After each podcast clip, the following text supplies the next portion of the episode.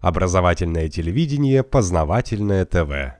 Средства массовой информации напрямую подчиняются американцам с 90-х годов. С тех пор. Все. Это система. Это не люди. Это надо понимать. Это системное подчинение. То есть это машина пропаганды подчиняется... От людей не зависит. Конечно. От людей не зависит. Человек может делать что... Человек приходит на работу. Вот он пришел на работу, у него на работе есть значит, его повестка дня, его функции, которые он там выполнить должен. Все. Вот эти функции написаны системно американцами. При этом человек может быть любым как бы, патриотом, он с 9 утра до 6 вечера должен выполнять работу по вот этому списку. А сам список написан американцами, понимаете, да? Из, выйти из списка он не может, потому что за конфигурацию повестки дня отвечает другие люди. Э, а эти другие люди, по сути, в России отсутствуют как система. То есть в России нет системы преобразования системы. Она находится в Соединенных Штатах. Поэтому статус-кво сохраняется. А дальше, как это работает в СМИ? Это два главных момента. Первый момент – это, собственно, любое средство массовой информации – это акционерное общество. То есть главная задача любого СМИ по решениям, которые были приняты тогда Соединенными Штатами в России, зарабатывать деньги. Это в первых строчках любого устава акционерного общества написано.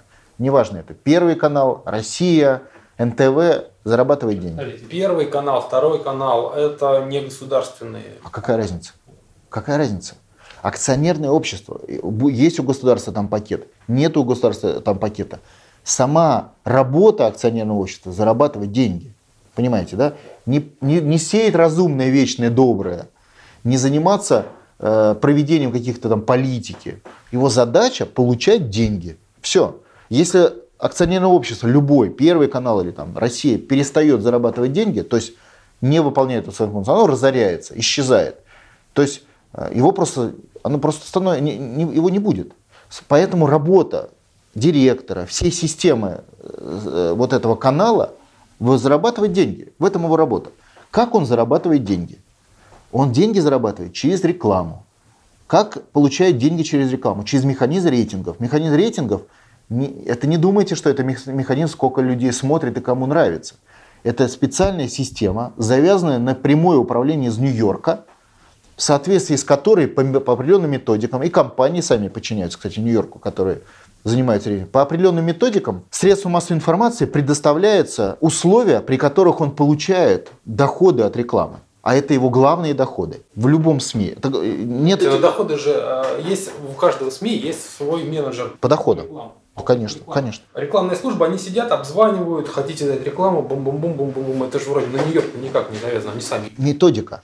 То есть, э, вот э, смотрите, что такое методика? Вам э, специальные эксперты из Нью-Йорка, по методикам Нью-Йорка, ну, эксперты из России часть, но часть из Нью-Йорка, по методикам, разработанным в Нью-Йорке, вам говорят – что вот за это вы получите деньги, а вот за это нет.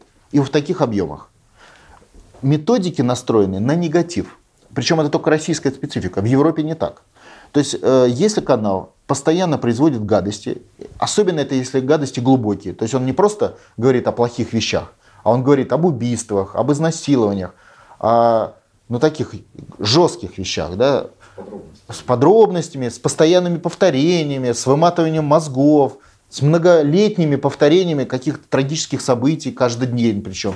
В этом случае через систему рейтингов у него доход больше. То есть канал начинает получать большое количество денег.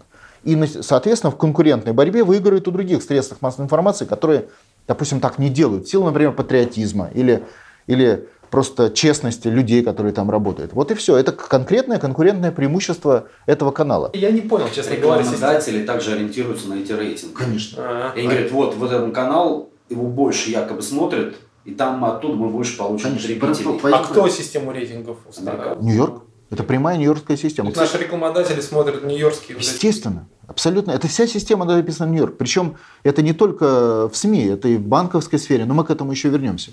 То есть вся система. Вот Грецию сейчас кто обрушил? Да просто и вообще Европу. Что сделали? Просто взяли и в Нью-Йорке решили, что вот сегодня у вас не вот такой индекс Греции, а вот такой. Все. Поплыла Европа, миллиарды и убытки. Кто-то выкинул, выкинулся из окна. А просто в Нью-Йорке приняли решение обрушить Европу. Понимаете, что такое рейтинги? Это система управления современным миром, под, которая находится под американцами. И система СМИ, первый момент, то есть все СМИ, вся система средств массовой информации получает деньги так, как э, им скажут, э, как э, дадут возможность это сделать в Нью-Йорке. То есть Нью-Йорк командует финансовыми потоками в СМИ. Это сразу надо понять. Соответственно, вся система обслуживает вот этот механизм негативного рейтинга. А это создает общее в стране психологию э, негатива. Все плохо. Все плохо, а значит плохо власть. То есть создает такой общий фон. Кстати, между прочим, в Европе, если вы посмотрите, система рейтингов работает по-другому.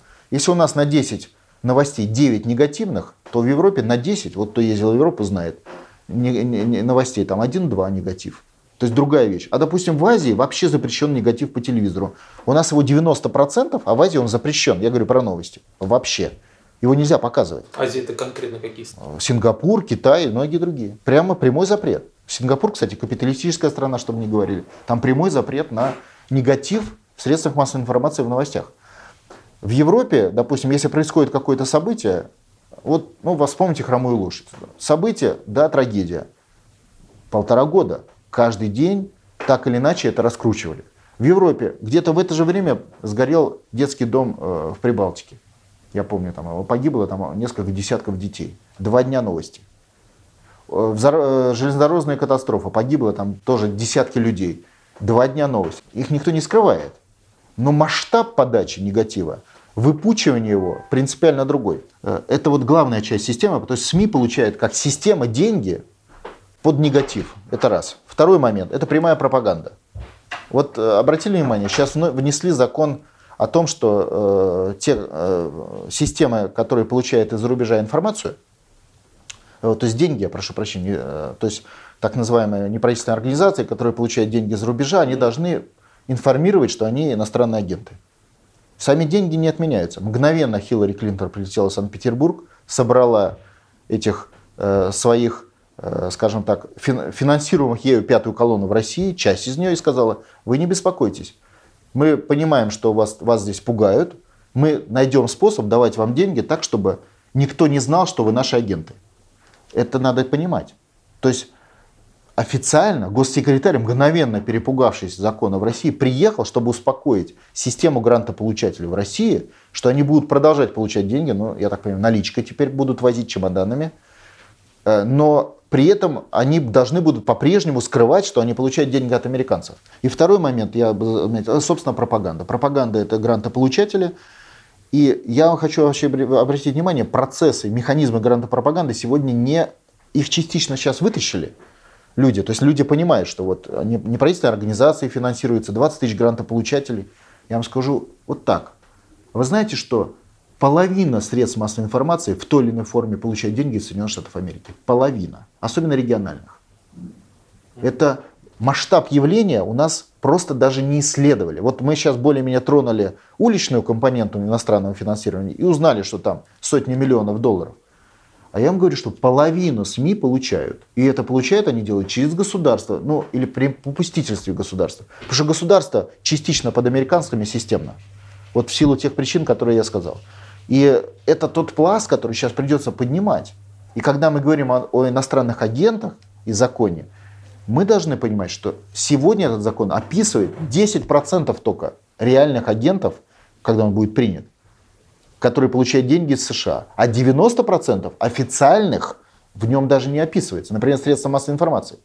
То есть до половины СМИ в России, это кроме манипулирования через систему грантов, то есть как бы под, ну, такое подковерное манипулирование, до половины СМИ в России должны будут вверху писать «Мы иностранные агенты». Половина. Люди про это же не знают, потому что пропаганда это закрывает, эту информацию. Познавательная точка ТВ. Много интересного.